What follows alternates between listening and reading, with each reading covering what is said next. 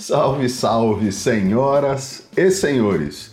Seja muito bem-vinda ou seja muito bem-vindo a mais um episódio da segunda temporada da nossa série de podcasts 10 Minutos que Importam. Eu sou Edberto Santos e o meu trabalho é ajudar pessoas como você a se transformarem em quem realmente merecem ser. Pessoas mais felizes, mais bem-sucedidas financeiramente, mais bem-sucedidas nos seus relacionamentos, com uma vida plena, com uma vida realizada. E eu vou lhe ajudar a conseguir tudo isso, lhe ensinando a identificar e controlar melhor as suas emoções. Como você já deve estar careca de saber, o tema dessa nossa segunda temporada é autoconfiança. E hoje eu quero contar uma passagem da história de Mozart que tem tudo a ver com o que a gente vem conversando aqui. Então, pode soltar a vinheta. Uh, we have had some technical problems. Wow!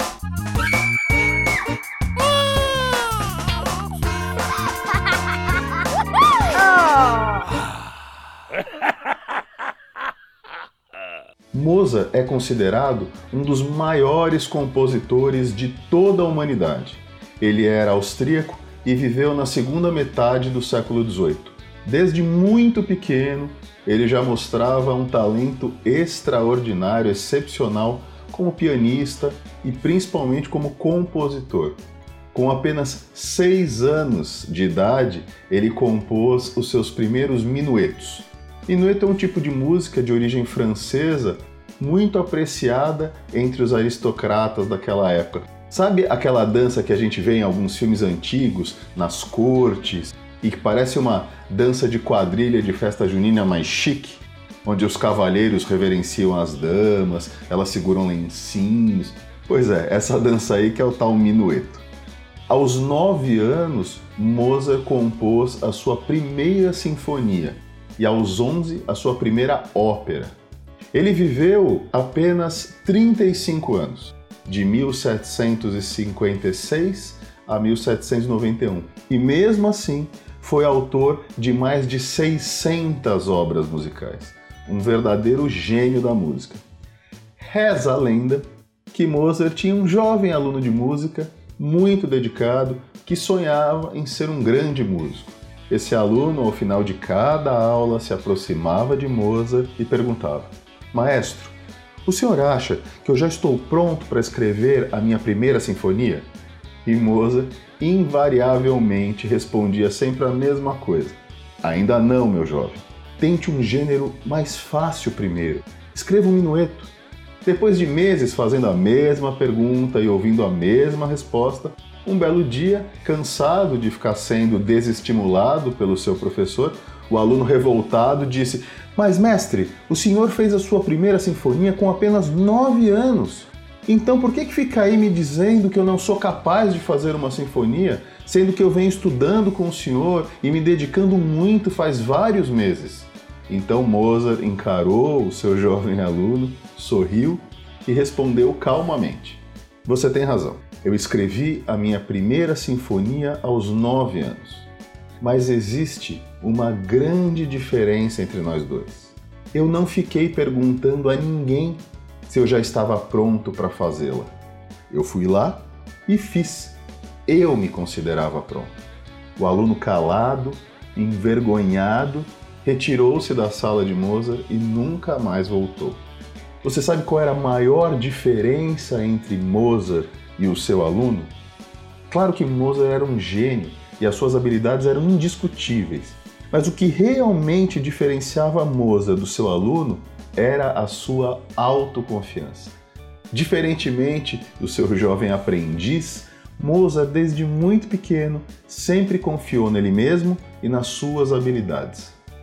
Essa pequena história ilustra alguns pontos muito interessantes e que eu gostaria de salientar aqui. O primeiro, e que eu já comentei aqui antes, é como o fato da gente conhecer os nossos pontos fortes pode impactar diretamente a nossa autoconfiança. O Mozart conhecia a fundo seus talentos musicais. E esse autoconhecimento o tornava confiante de que ele faria um bom trabalho compondo o que quer que fosse, tanto que ele compôs mais de 600 obras. O segundo é que se você não for capaz de confiar em você mesmo, ninguém mais será. O jovem aluno do Mozart, ele não se considerava capaz de compor uma sinfonia. Por isso, ele buscava a validação das suas habilidades externamente. Ele esperava que uma outra pessoa, no seu caso o mestre dele, lhe fornecesse a confiança nele que ele mesmo não possuía. E esse não é o tipo de coisa que se busca fora, mas dentro da gente. Se você precisa que alguém fique lhe dizendo que você é capaz, que você fez um bom trabalho, que algo vai dar certo, você nunca conseguirá fazer algo realmente significativo na sua vida.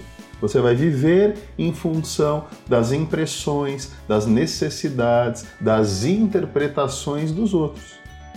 Resumindo, precisando da validação externa, você até pode realizar alguns sonhos, mas provavelmente serão os sonhos dos outros e não os seus. E por último, essa passagem da história de Mozart mostra que os grandes feitos, eles estão diretamente relacionados com a autoconfiança. O quanto de sucesso que você vai ter na sua vida é diretamente proporcional ao quanto você confia em si mesma ou em si mesmo e na sua capacidade de ser bem-sucedido ou bem-sucedida nesse algo. Portanto, se você pretende fazer algo de valor, de verdade, algo que seja impactante para você ou para as pessoas que você ama, desenvolver a sua autoconfiança é algo que você precisa se preocupar, algo que você precisa colocar urgentemente na sua lista de prioridades. E deixa eu fazer uma fofoquinha aqui. Se você já se deu conta disso, se você já vem colocando em prática as dicas que eu venho dando aqui nos podcasts, mas você gostaria de desenvolver a sua confiança de uma maneira mais rápida, mais contundente, em breve eu terei novidades muito bacanas para contar para você. Então continua acompanhando os podcasts, não perde nenhum, hein? Tá bom? Combinado? Nos encontramos na semana que vem então. Tchau!